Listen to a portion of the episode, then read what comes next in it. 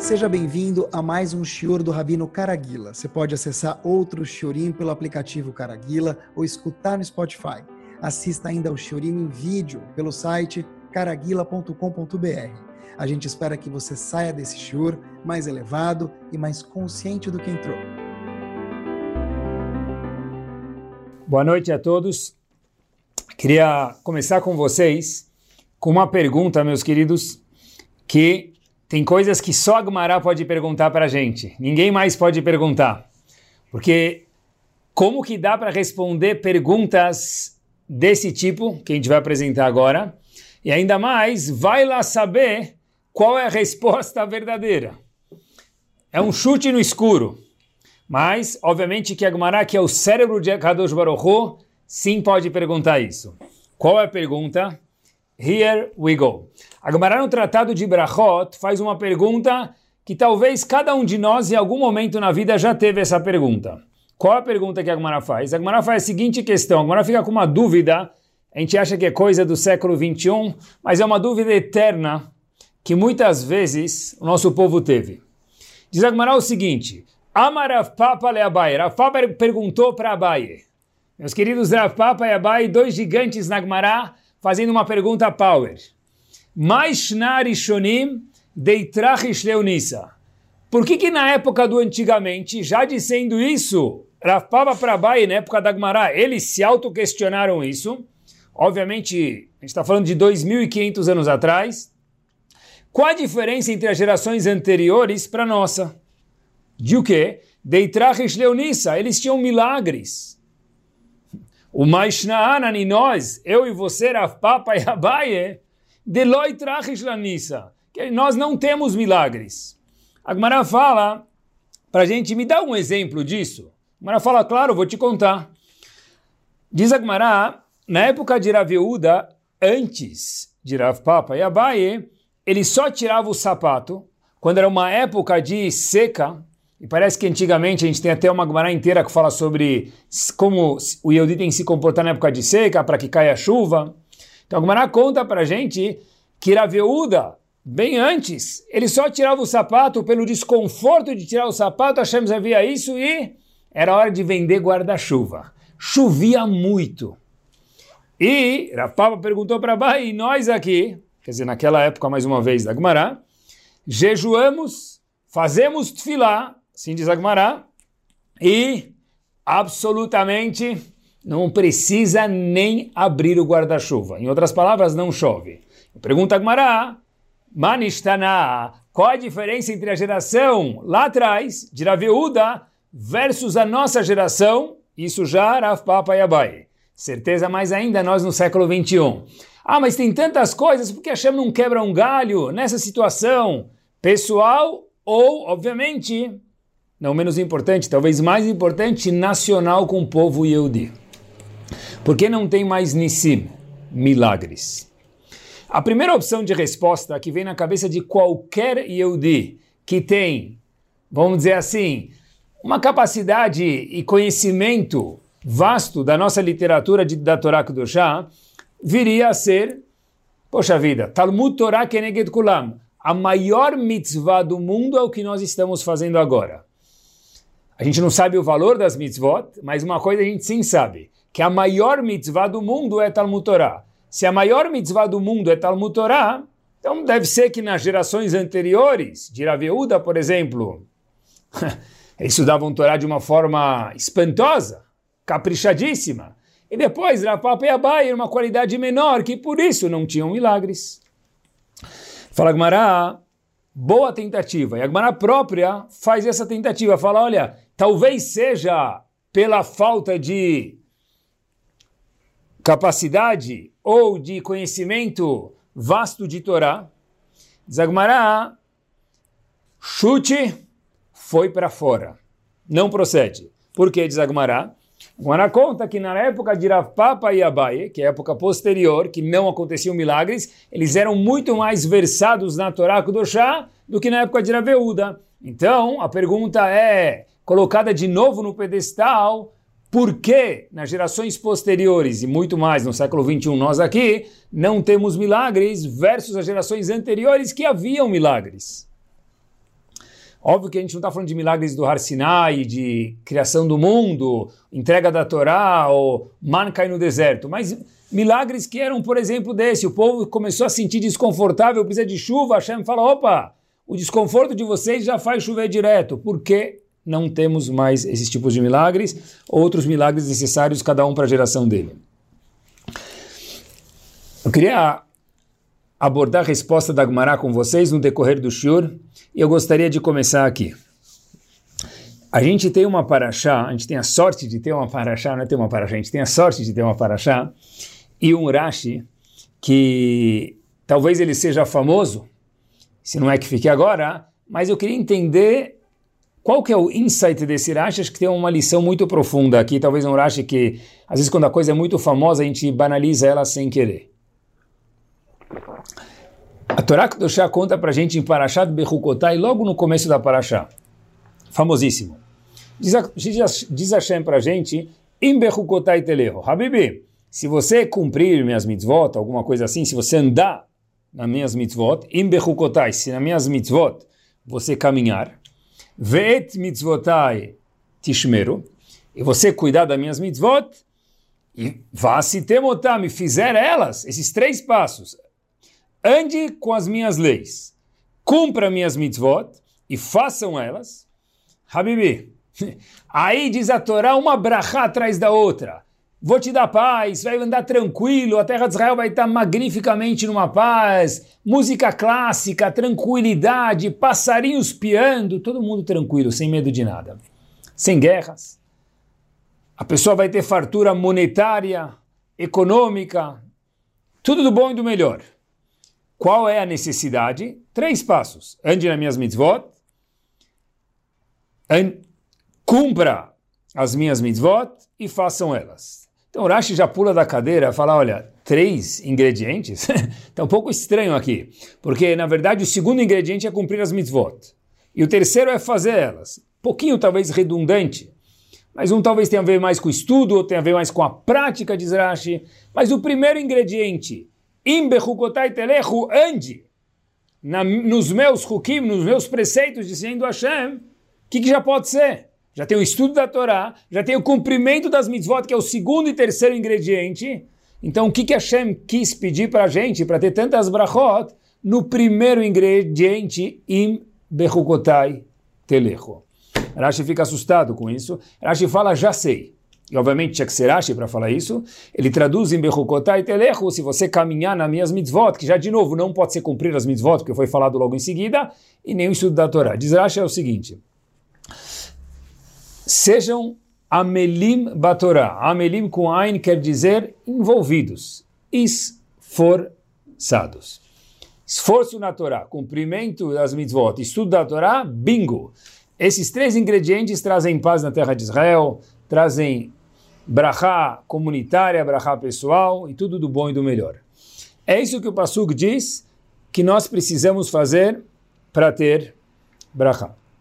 Agora, olha que interessante. Eu queria focar nesse cumprimento das mitzvot, a gente já talvez escutou muitas vezes que é importante, estudo da Torá é importante, e hoje queria focar com vocês com essa Amelim Batorá. Sejam esforçados, envolvidos, empenhados no estudo, ou nas mitzvot, ou na vida. Na verdade, esse tópico não é muito comum para moradores do século 21. Sabe que a gente não mora em séculos anteriores, mesmo pessoas muito antigas, ninguém morou há mil anos atrás. Mas a gente conhece um pouco da literatura de mil anos atrás, da Gemara de mil anos atrás, Leavdil, de livros de história de mil anos atrás. E hoje no mundo é muito importante questões, indagações do tipo, olha, se for um aluno Quantos pontos você fez no vestibular, depois de ter feito a prova? Quantos pontos você fez no vestibular? Pronto. Se a nota de corte era 62, e você fez 62, bingo. Se a nota de corte é 62, você fez 61, ou 60, ok, porque vai ter a próxima lista, a terceira lista. Mas se a nota de corte era 62, por exemplo, e você fez, nós fizemos um número bem distante, tchau, tempo perdido não conseguiu entrar na faculdade. Ou um aluno que ainda não chegou na faculdade, está na escola, a maioria das escolas são trimestrais, seis é a média, 6, 12 e 18. Fechou 18 em Química? Mabruk. That's it. Passou de ano. Não fechou? Fica de recuperação ou talvez até nem passe de ano. E no mundo dos negócios não é diferente. A pessoa investiu numa ação, investiu num fundo de ações, investiu em alguma coisa, imobiliário, o que for, mercadoria. Será que a mercadoria valorizou ou desvalorizou? O fundo subiu ou desceu? O ouro, a ação, o dólar, o que for, subiu ou desceu? Se subiu, maravilha, show! Você ganhou. E se não subiu, o fulano acabou perdendo. O que interessa para gente é como se fala no mundo ashkenazi, tachlis, bottom line. Subiu ou não subiu? Tirou a nota de corte ou não tirou? Passou de ano ou não passou? É isso que interessa no final do dia, no final do mês. Mas mesmo no mundo religioso também. Talvez se alguém tem uma sinagoga ou ele tem algum projeto e tem algum ou alguns doadores, as pessoas perguntam, olha, quantas pessoas vêm na sua sinagoga por dia ou por semana? Ou por shiur? Algum dado eles querem ter. Será que vale a pena manter o seu projeto? Todo mundo quer ter, e por que não? E por que não, mais uma vez? O que a gente chama em português de casa cheia, estádio lotado. Óbvio. Mas a Torá vem contar para a gente, claro, se você pode ter uma casa cheia, magnífico. Mas a Torá conta para a gente, e hoje é o tópico do Shur, o seguinte: cuidado para não desvalorizar o que para mim, a Kadosh Baruch dizendo, maiúsculo para Hashem, é muito valorizado. Repito, Zakadosh Baruch cuidado nessa valorização total, em tudo. Nota, performance, quantos quilômetros correu, quanta ginástica fez no mundo, tudo, quantos quilos emagreceu. Tudo são números hoje em dia. Ótimo, e por que não? Mas cuidado junto com isso de Zakadosh Baruch para não esquecer de valorizar algo que não são números algo que é difícil de quantificar em números. É o que? Shetihiu amelim batorá. Quanto esforço isso levou ou deixou de levar, independente do número que atingiu. Rashi, quando diz, Imbechukotai telecho, e pela razão que nós recém explicamos, não pode traduzir que se refere ao cumprimento das mitzvot, porque já foi falado logo em seguida no Passuk, Rashi diz, Shetihiu amelim batorá. Sejam esforçados na Torá. Quando a gente fala na Torá, a gente fala na vida. Rashi não diz para a gente Shetihiu bekiim batorá. Sejam versados na Torá. Saibam Humash de cor, Agmará de cor, Alahá de cor. É algo espantoso. A gente conhece, talvez muitos conhecem e tiveram o privilégio de conhecer, pessoas que a pergunta que a gente fizer é falar tal, tal página do Talmud tal capítulo do Shulchan Aruch. É algo, é uma delícia ficar perto de pessoas assim. Isso conta. Isso é importante, mas é outro passuco. Veshinantam levanecha. Passuco famoso do Shema. Conte para os seus filhos. Dizem nossos sábios, olha, deixa a Torá afiada na sua língua. Se alguém vier te perguntar alguma coisa, não começa a gaguejar. Fala direto, está aqui, a resposta é sim, é não, pelo menos saiba onde procurar. Mas, essa é uma obrigação, Veshinantam Levanecha, é um verso. O verso em Berrugotai Telecho não fala nada a ver com isso, fala para gente, sejam esforçados na Torá. Agora, para termos brachot, não é Veshinantam Levanecha. Óbvio que é importante ensinar os filhos e ter a Torá afiada nas nossas línguas. Mas para ter brachot em Bechukotai Telecho, se nós fizermos o step 1, 2 e 3, como a gente mencionou antes, Hashem manda um monte de brachot. E a pergunta é, por que que a Melut, o esforço, ele é mais valorizado do que o conhecimento vasto e sábio, que é muito legal, ficar perto até de alguém que sabe tanto? Por que, que a gente não olha e quando a gente diz a gente, eu me refiro a Kadosh Baruch Hu, então vou refrasear, por que Kadosh Baruch Hu não olha o resultado? A resposta é, são duas respostas. A primeira é, porque o resultado não pertence ao ser humano. Vou repetir porque é muito importante isso no nosso mundo numérico. O resultado não pertence ao ser humano. O que pertence à pessoa é o esforço. Diz Rashi, eu quero a Kadosh Baruch Hu, o seu esforço, o nosso esforço. Mas por quê? Porque, Habibi, o esforço pertence única e exclusivamente a você. Hashem não, não tem um milímetro de gancho no nosso esforço. O Baruch deu força para a gente, mas a gente escolhe em que se esforçar. O nosso esforço, olhem que bomba, é único e exclusivamente nossa escolha. Porém, o resultado é zero nossa escolha. Junto com a nossa escolha, Kadosh Baruch Hu manda um resultado. Sério? Claro. Simples de explicar para todos nós. Uma pessoa pode estudar uma hora para uma prova e tirar nove na prova sobre 10. Uma outra pessoa pode estudar uma hora e tirar 0,9 para a prova. Os dois se empenharam igual, resultados diferentes. O empenho pertence a cada um de nós. O resultado pertence única e exclusivamente a Kadosh Baruch Hu. Isso é na prova, isso é no business. Tem pessoas que se formaram dois na mesma faculdade, estudaram na mesma escola. E um é banqueiro e outro é bancário. Duas pessoas maravilhosas, não sei quem é melhor do que o outro. Mas numericamente falando, o banqueiro provavelmente tem mais número na conta do que o bancário. Por que isso? Porque os resultados pertencem a Hashem. Primeira razão pela qual a Amelut, o esforço, é mais valorizado. E a segunda razão, não menos importante, porque Hashem valoriza mais o esforço do que a sabedoria em si. Obviamente que o esforço leva a sabedoria, e se um estiver casado com outro, maravilhoso. O esforço leva a sabedoria, show. O estudo leva a passar de ano, o envolvimento no trabalho leva ao sucesso financeiro espetacular. Mas às vezes não é assim.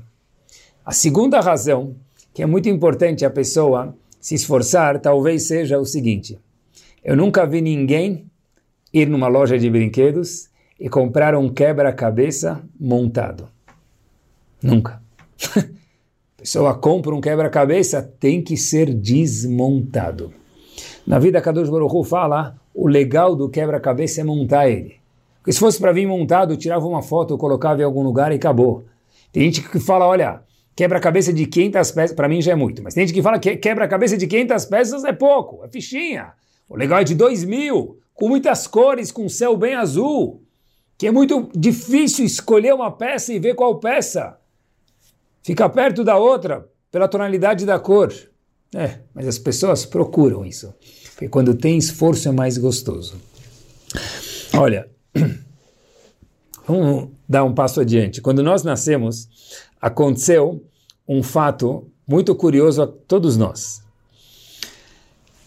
A gente sabe que a Gemara no Tratado de Nidá conta pra gente que a pessoa estava dentro da barriga da mãe dele. Todo mundo. Grande, pequeno, homem, mulher, independente bonito, feio. Todo mundo nasce do mesmo jeito que a Kadosh Baruch colocou no mundo. Nove meses, mais ou menos, de gestação, nasce. A pessoa fica lá dentro e um malach, um anjo, diz o tratado de Nidá, conhecido, ensina a Torá para a pessoa, ele dá um tapinha aqui, que a gente chama no lábio da pessoa, chamado beiço da pessoa, e a pessoa fica com esse buraquinho aqui no lábio, bem na parte inferior ao nariz. Entre parênteses, antes de provar o que a gente quer dessa Gemara, a gente vê que dar tapa nas crianças é para anjos. O anjo bate no beiço da pessoa e aí a pessoa esquece a Torá. Mesmo quando o anjo bateu, teve um prejuízo, que a criança esqueceu. Pior ainda, quando um pai ou uma mãe batem no filho. Fechamos aspas. Nós apanhamos de alguma forma do anjo, e a gente esqueceu toda a Torá que a gente estudou com um anjo, com um malach, na barriga das nossas mães. Agora, por que isso? Por que a gente precisa estudar para depois esquecer? Estuda, esquece e depois nasce e tem que estudar tudo de novo. Muitas respostas para isso. Por que a pessoa depois ainda precisa suar a camisa para entender um pedaço de Igmará, por exemplo? Por quê? Se ele já estudou na barriga da mãe dele, se nós já estudamos, então, Habibi, dá uma olhada, ah, estou relembrando, e não é assim. Não dava para ser mais fácil? Será que não dá para ser mais fácil? A resposta é que sim, dava para ser mais fácil. Mas Hashem não quis. E por que, que precisa de esforço? Por que, que precisa de amelut na Torá e na vida? Contam que uma vez, acho que com esse exemplo a gente consegue entender melhor. Contam que uma vez havia uma nora muito chateada. Ninguém pega o exemplo e nem pratique ele, por favor. havia uma nora muito chateada com a sogra. Ela falou: Não aguento mais minha sogra. Foi na farmácia, a nora foi na farmácia, comprou um frasco de veneno. O farmacêutico pergunta para ela, querida Nora, por que a senhora quer um frasco de veneno? Diz ela, porque eu não aguento mais minha sogra. E o farmacêutico logo entendeu. Mas estava à venda, o farmacêutico não podia, não podia prevenir essa senhora de comprar, bloquear ela. Só fez uma perguntinha para Nora. Falei, se descobrirem que foi você que colocou o veneno no, no copinho da sua sogra, a senhora vai ser presa. Aí ela falou, é verdade. O que, que o senhor sugere? O farmacêutico falou para aquela nora, olha, eu sugiro que você cuide muito bem da sua sogra durante seis meses, guarda o frasco na tua casa, ninguém vai suspeitar que você fez nada de errado. Porque você gosta tanto da sua, da sua sogra, cuida tão bem dela, quem vai suspeitar? Depois você pode colocar o veneno lá, lechai, ela bebe e vai estar tudo resolvido.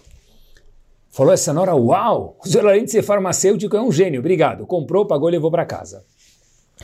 Seis meses depois, volta aquela mesma nora para a farmácia. E o farmacêutico fala para ela, sim, como posso te ajudar? Lembra de mim? Ele diz, claro que eu lembro de você. Você quer talvez o antídoto? Eu não tenho para vender antídoto para esse, esse veneno, é algo muito forte que você comprou. Too late. Diz ela, você não entendeu. Eu nem consegui colocar o veneno no copo da minha sogra. E o farmacêutico muito bem sabia disso, por isso que deu aquele conselho para ela. Perguntou de uma forma ingênua, mas me conta por que você não conseguiu. Disse ela, olha, eu cuidei tão bem da minha sogra por seis meses, eu pensei comigo mesmo, uau, eu não consigo mais matar ela. Eu cuidei tão bem dela, eu gosto tanto dela agora, que eu nem consigo mais fazer mal à minha sogra.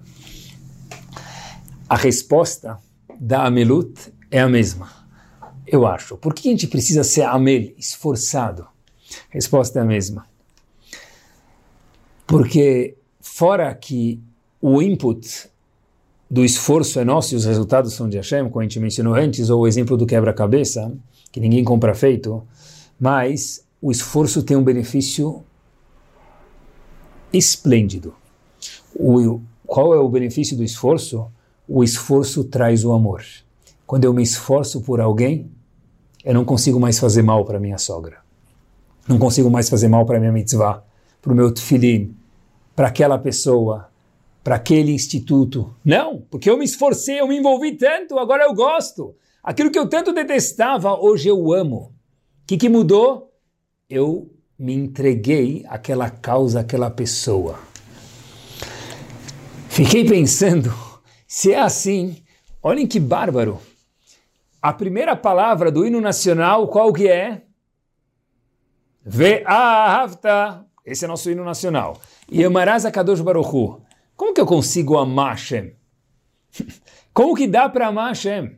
Só tem um jeito, se esforçando. Quando eu me esforço por qualquer coisa, certeza, incomparavelmente, quando eu me esforço por Akadosh Baruchu, Ve'ahavta et Hashem Elokecha, porque se eu me esforço por Ele maiúsculo, eu vou amar Ele, como todas as demais coisas na vida. Porque para termos gênios, tem muitas pessoas que sabem a Torá no mundo, ou sabem a telefones de cor, ou nome de ruas de cor, muitas coisas. Gumarot de cor, Leavdil. Mas tem pessoas que são gênios. E o gênio, na verdade, não teve nenhum esforço para chegar lá. Ele olha para alguma coisa, lê rapidinho. Óbvio que tem seus méritos, mas incomparável com o mérito daquela pessoa que teve que sentar em vez de 10 minutos, 10 horas para aprender aquela página de Gemara, ou aquela mitzvah, ou o que for. Para que, para que tenhamos sabedoria, não necessariamente precisa de esforço. Às vezes é um dom de QI. Agora, o esforço gera o amor. A memória fotográfica gera conhecimento, mas não o amor, não o apego, não a afetividade a o que nós estamos empenhados, pessoas, instituições ou o que for. É isso mesmo. Quem gosta mais de quem? Os pais da criança ou a criança dos pais? Repito, quem gosta mais de quem? Pergunta difícil? Só para quem não é pai. Para quem é pai ou mãe, e já foi filho, obviamente, a pergunta é facílima. Certeza que nós amamos nossos pais, mas o amor de um pai ou de uma mãe a um filho, ele é N vezes maior do que o amor de um filho ou uma filha a um pai ou uma mãe. Por quê? Porque é muito simples. Porque a melut, o esforço do pai, especialmente da mãe, aos filhos, ele é muito mais forte, muito mais vibrante muito mais intenso do que a amelut, o esforço que os filhos têm aos pais. Por isso, nossos sábios dizem uma frase muito interessante.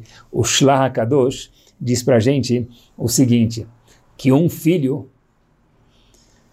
um pai, melhor dizendo, consegue sustentar dez filhos, mas um, dez filhos não conseguem sustentar um pai. Repito, diz o Shlach HaKadosh para a gente, um pai é capaz de sustentar dez filhos. Dez filhos não conseguem sustentar um pai. Obviamente, monetariamente talvez dê, mas já, já é diferente. Por que um pai se vê obrigado a sustentar um filho e o inverso não é tão óbvio? A resposta é porque um pai e uma mãe se empenharam tanto pelos filhos que é óbvio que eu vou cuidar dele. Já um filho ou uma filha se empenharam tanto menos pelos pais que já não é tão óbvio. O esforço gera ve'ahavta. O esforço gera o apego, gera amor, gera uma paixão. Olhem só o Magmará nessa visão. Eu nunca tinha visto isso e quando eu vi fiquei maravilhado no mérito dos que ouvem o Shur com certeza. Agmará no Tratado de Megillah, na página 3a, conta pra gente o seguinte. A gente sabe que na Torá Kudoshá tem algo chamado Targum, é uma tradução, não é só uma tradução do Rav Google, em hebraico português, ou hebraico inglês, ou hebraico que for espanhol, é uma tradução explicativa, que foi nos dada no Har Sinai. É uma tradução da Torá chamada Unclus, por exemplo, e nos Nevi'im, nos profetas, tem outra tradução chamada Yonatan Ben Uziel, alguém que lembrou essa tradução que foi nos dada ao Har Sinai e passou ao povo. Agora, no Tratado de Megillah conta, depois dessa introdução, o seguinte para a gente. Targum Shel Nevi'im Yonatan Ben Uziel Amru. Quem contou para a gente esse Targum que foi esquecido, mas tinha sido dado lá do Har Sinai, está nos livros hoje escritos? Olha, Yonatan Ben Uziel, nome do personagem. E pulando algumas palavras, quando ele contou para a gente Targum, a tradução explicativa, do Navi, dos profetas, dos livros de Nevim, o que aconteceu? Israel. A terra de Israel chacoalhou como se fosse um terremoto. Pulando mais algumas palavras da Gemara eu termino.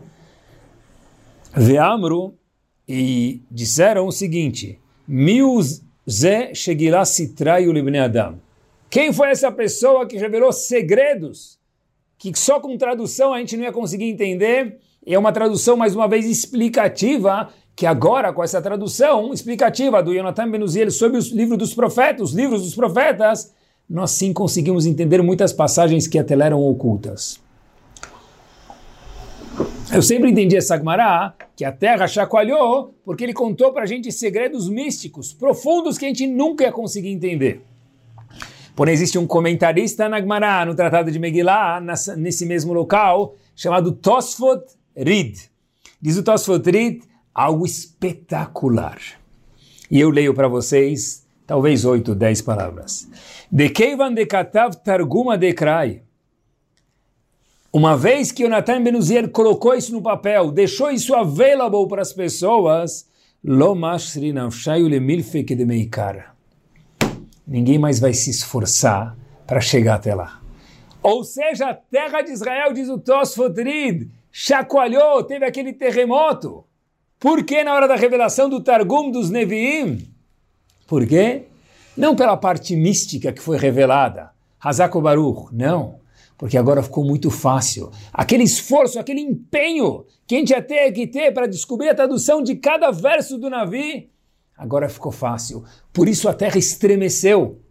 Porque agora o mundo não vai ter mais o privilégio de ter esse esforço para entender os Nevim. Porque só a Melut, o esforço pertence a nós. Se tirarem o esforço, a terra treme. Em parte, apesar do grande benefício de sabermos agora o Navi, perdeu-se algo. E no mundo, se a gente for lembrar, e a gente vive num mundo, meus queridos, que é muito importante notar isso, ninguém vive numa bolha, eu sempre costumo dizer isso. Sempre penso como educador que o mundo, e acredito isso e vejo que isso é verdade, nós somos impactados pelo mundo, no question. Talvez mais, talvez menos, depende de quanto o mundo entra nas nossas casas, mas todo mundo é impactado pelo que acontece no mundo. É verdade? Vou provar isso de uma forma judaica. Inicialmente, nós tínhamos algo chamado Talmud, que Baruch Hashem ainda tem, Agmará. Depois de um tempo, e lá no Talmud tem todas as leis. Veio Rambam, por exemplo, Maimonides, e codificou as leis do Talmud. Posteriormente, todo o Rambam é muito longo. Veio o Rav Yosef e viu uma necessidade de codificar as leis que o Rambam já colocou no Talmud. Escrevendo o Shulchan Aruch, Código de Leis. Posterior, posteriormente, 200 anos depois, Rav Ganzfried, não escutaram nunca esse nome, escreveu algo chamado, uma obra monumental, Kitsur, o resumo do Shulchan Aruch, porque o Shulchan Aruch já era muito grande, tinha que se fazer um resumo dele. Posteriormente vieram resumos dos resumos dos resumos dos resumos e hoje nós vivemos em muitos resumos. Por quê? Porque o mundo foi impactado com perder esse vigor, esse esforço. Nós somos mais frágeis, é uma realidade. Não dá mais para ficar no Talmud para procurar uma lei, tem que ir para o Rambam. Não dá mais para ficar para o Rambam, tem que ir para o Shulchan Aruch, tem que ir para o Kitsur, tem que ir para o Kitsur, o resumo do resumo do resumo, até que nós chegamos aonde nós estamos hoje queria retomar algo que a gente precisa ter um carinho especial falando em esforço. Uma dica. Baseado no que a gente estudou até agora e conversou um pouquinho, tem uma coisa muito interessante, é o seguinte. Se uma pessoa não curte algo, no linguajar no português bem normal, não aprecia algo, no português mais bonitinho, mais trabalhado, é, não, não gosto me chama muita atenção. Óbvio, muitas vezes pode ser que não tenha a ver com os meus valores, ou não nasci para isso. Mas grande parte das vezes é porque eu nunca me dediquei a isso. Certeza que alguém colocou tefilim, não, não precisa ser nos campos de concentração, pode ser também, pode ser no meio de uma guerra em Israel, um, um soldado que colocou o tefilim dele uau, esse tefilim vale outra coisa do que uma pessoa que coloca em casa. E uma pessoa que acorda de manhã cedo e se programa e não é fácil sair da cama para ir rezar com o minyan, a mitzvah de tefilim dele já vale mais. É tudo correspondente não para Hashem. Óbvio que para Hashem, certeza, que Hashem aprecia tudo. Mas para nós, conforme o nosso esforço vem o nosso apego. Se eu não me apego a algo, óbvio Possivelmente é porque eu não me esforcei nunca para isso. Quanto mais eu me esforço, mais eu vou gostar. O dono do business gosta do business dele. Ele é apegado ao business. Ele é apegado não só na parte monetária, tem, existe um certo apego, porque eu fundei isso. E se não foi eu que fundei, eu herdei esse business, e eu sento na cadeira presidencial só por mérito de família, parabéns, legal, keep it up. Mas o meu apego ao business vai ser diferente do meu pai ou do meu avô que colocaram a vida lá dentro. Na família é a mesma coisa. Na Torá é a mesma coisa. Em algum hobby é a mesma coisa. Quantos hobbies tem hoje em dia? Caminhada, corrida, ciclismo. É a vida. Por quê? Como assim por quê? Eu acordo cedo, eu vou, eu vejo minha bicicleta, eu vejo meu tênis de correr, eu vejo meu watch para medir a pulsação, o que for. Quanto mais empenho nós temos, nós temos amor, não é o contrário. Eu amo e aí eu me empenho. Errado. Já que eu me empenho em algo, nós nos empenhamos em qualquer coisa, nós chegamos a amar isso. Bezerra Hashem, que a gente possa, se cada um possa se empenhar para coisas valiosas e eternas, não somente coisas mundanas. Mas, se a gente encontra alguém, tiro e queda, reclamando do açougue, reclamando da sinagoga, do mikve, do hazan, do que for, grande parte das vezes, é que nem álcool gel mata 99,9999 dos germes. Nunca 100%. Então, 99,9999 das vezes é porque a pessoa nunca se envolveu, não se empenhou em nada. Porque uma pessoa que é presidente da sinagoga, ou se empenha para angariar fundos para a sinagoga, ou para estivar, ou para a escola, ou para o mikve, ou é voluntário, vai machucar ele quando falarem mal. Porque a minha sinagoga é minha vida. Não é o Corinthians, é a minha sinagoga é minha vida, o meu mikve é minha vida, o meu business é minha vida, meus filhos são minha vida. You name it. Quanto mais nós nos envolvemos, mais nós nos apegamos. A melut traz a pessoa diminuir suas reclamações. Nas palavras do grande sábio, e por que não? Eu adoro aprender. Shiur do Rav Karagila também é cultura. Nas palavras do Rav, Rav não, de Henry Ford, ficar mais chique, nada de Rav. Nas palavras de Henry, Henry Ford, o seguinte, corte você mesmo a sua lenha, e ela o aquecerá em dobro. Repito, olhem que bomba. Corte você mesmo a sua lenha, e ela o aquecerá em dobro. Olha que sabedoria! Se eu me empenhar em cortar minha lenha, ela vai me aquecer muito mais. Ah, no termômetro dá na mesma, mas quem vive no termômetro? Nós somos feitos de ação e emoção. Emocionalmente, e a gente sabe melhor do que nunca no século XXI que a emoção impacta na razão, emocionalmente a lenha de fato vai me aquecer mais. E na fase final do nosso shiur, já que a gente está falando de empenho, de dar a vida, no sentido de empenho, o Rav de Brisk, uma vez me lembrei, perguntou o seguinte: a gente mencionou antes que o bebê, homem ou mulher, estudam Torá enquanto estão na gravidez da mãe, na gestação, junto com o anjo. Então perguntou o Rav de Brisk, por que então, quando passa uma senhora grávida, nós não nos levantamos? Porque, de fato, quando está passando uma senhora grávida, existe lá na barriga dela um bebê junto com o anjo. Teria que dar cavoda ao bebê que está estudando Torá com um anjo. Zurav de Brisk, quer saber por quê? Simples. Porque por mais expert que esse bebê seja agora, ou está sendo agora, ele não se esforçou nada por isso. Ele está recebendo tudo de. Sem fazer nada. De boa no português. Do anjo. Diz Rav de Brisk, levantar para alguém que é gênio, que não se esforça, olha e lembra, ou aprende de um anjo, é peanuts. Não vale. Nós não, não levantamos para o resultado porque o resultado é de Hashem. Nós levantamos para o esforço. Não é à toa que está escrito em Perkei Avot, cuidado. Porque às vezes pode ter uma pessoa, às vezes um senhor de idade, que ele não sabe mais muita coisa porque a memória dele não lhe permite mais. Mas ele é uma pessoa que foi esforçado e perdeu agora a capacidade de lembrar. Cuidado para não desprezar o kavod dele. Mas agora ele não sabe mais nada. Não interessa, é o esforço. Porque o esforço pertence a nós, o conhecimento pertence a Kadosh Baruch. Por isso que não se levanta para uma mãe com um bebê e um malach passando por aí. Queria contar para vocês uma história que se passou em Volozhin. História verdadeira e que se passou em Volozhin. Máquina do tempo, vamos passear em Volozhin. Havia um homem em Volozhin, um Yehudi, Neshivá de Volozhin, que ele é chamado o Baki. Baki em hebraico era o expert, o mais versado. Neshivá, traduzindo, ele sabia o chasso, o Talmud inteiro. Em um estalo, às vezes no máximo em dois estalos, literalmente. Tudo!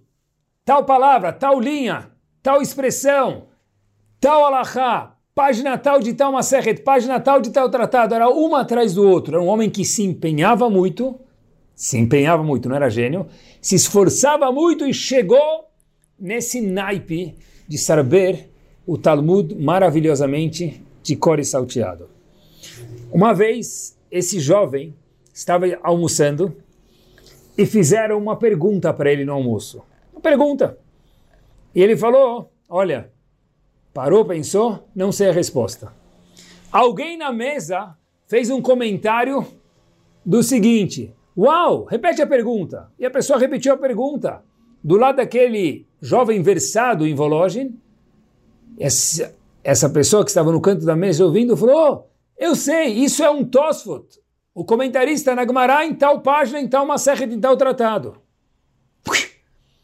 Aquele aluno, versado quando escutou isso, falou: Uau!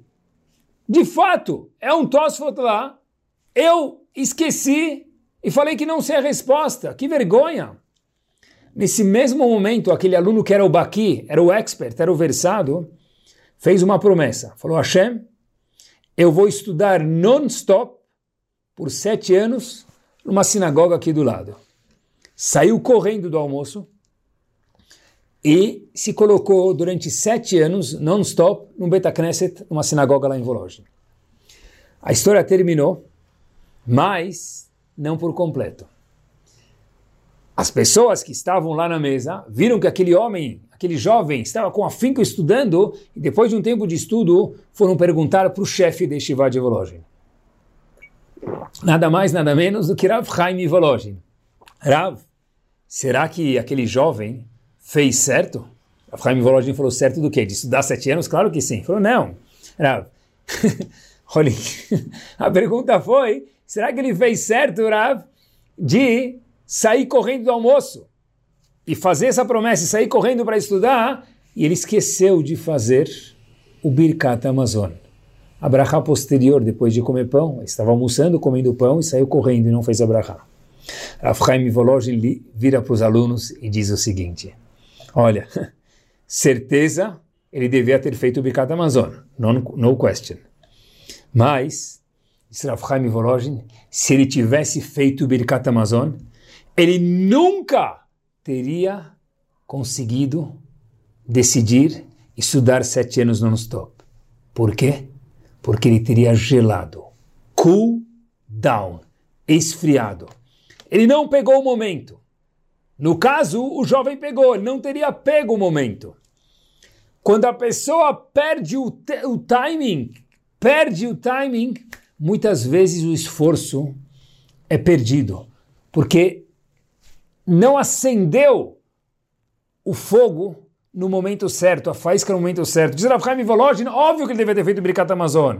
Mas se tivesse feito o Birkat Amazon, ele nunca teria decidido. Depois do Birkat Amazon, três, quatro minutos depois, ele fala, ok, vou revisar aquele tosso e a vida continua.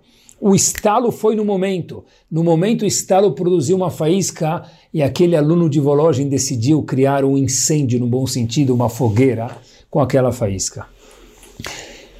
Nós fizemos uma pergunta no começo do Shur, é que a gente ainda lembra, porque as gerações anteriores, e com isso a gente termina, eles mereciam milagres e as gerações posteriores não. Assim perguntou Rav Papa para Manistana, já na época de Rav Papa, e Abai, eles eram versados no estudo e não tinha mais milagres, na época de Rav Yehuda, como a gente mencionou lá na Gemara, lá atrás, no começo do Shur, ele só tirava o sapato, Hashem já viu desconfortos a fazer cair chuva. Nós, dizendo a papo para baixo, a gente jejua. Faz filar para Hashem, Tehilim, nem precisa abrir o guarda-chuva, continua seca no mundo. Agmará no Tratado de Brachot e só Hashem para responder isso, só Agmará para responder, fazer esse tipo de pergunta e ter uma resposta precisa e verdadeira. Diz Agmará, Amerut.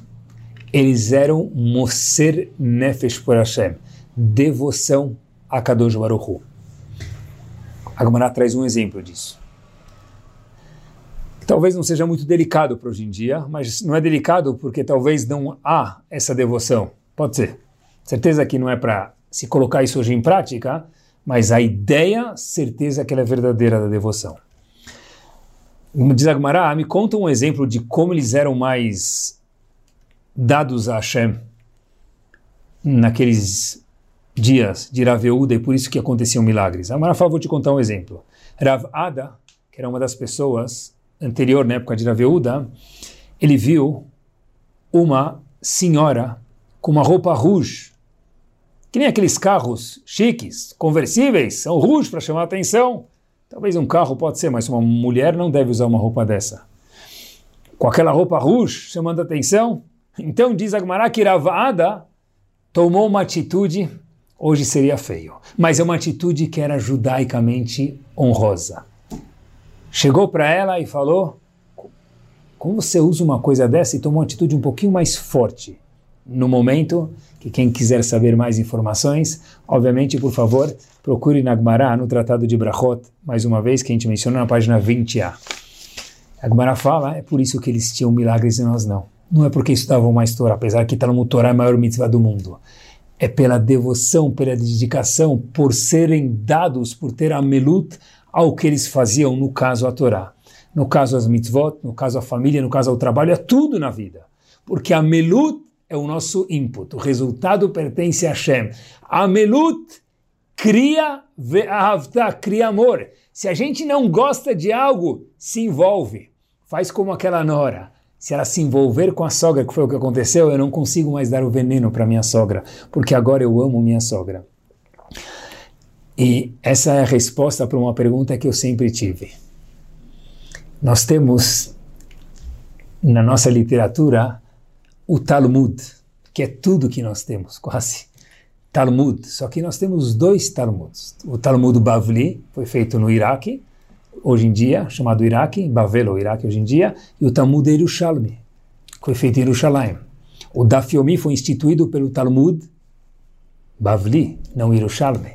As Yeshivot estudam, na sua grande maioria, o Talmud Bavli e não Yerushalmi. And the question is, why? Por quê? Que Torah. A Torá vem de Tzion, de Yerushalayim. Por que não Talmud Yerushalmi? Tive essa pergunta por muitos, muitos, muitos anos. O Netziv de Volozhin, Rav Naftali Tzvi Yehuda Berlin, Netziv de Volozhin, diz para a gente o seguinte, simples. Só o Netzi para falar isso para a gente. Porque o Talmud Bavli foi feito na Galut, na dificuldade da Galut. Rocher, a Gemara fala que o Talmud Bavli é comparado com escuridão, ele é muito difícil. Justo pela dificuldade que ele ficou famoso, justo pela dificuldade que ele é o mais estudado, justo pela dificuldade que ele é parte do Dafyomi, e justo pela dificuldade que todas as estivós do mundo dão shiur, estudam alunos, ensinam alunos, no Talmud Bavli, óbvio, sem desmerecer o Yerushalmi. Por quê? E com essa frase nós terminamos Lefum Tzara agrade-se, porque a voz, quanto mais difícil, maior o mérito, não proporcionalmente. Diziam os comentaristas, vezes 100. Quanto maior o esforço, o input, maior o mérito. Não vezes 1, vezes 100. Por quê? porque o input pertence a gente e os resultados a Kadosh Baruch Hu. Ótima semana a todos, muito boa noite e que tenhamos input valorizados por Hashem, valiosos da nossa parte e que Kadosh Baruch Hu transforme isso em resultados espetaculares.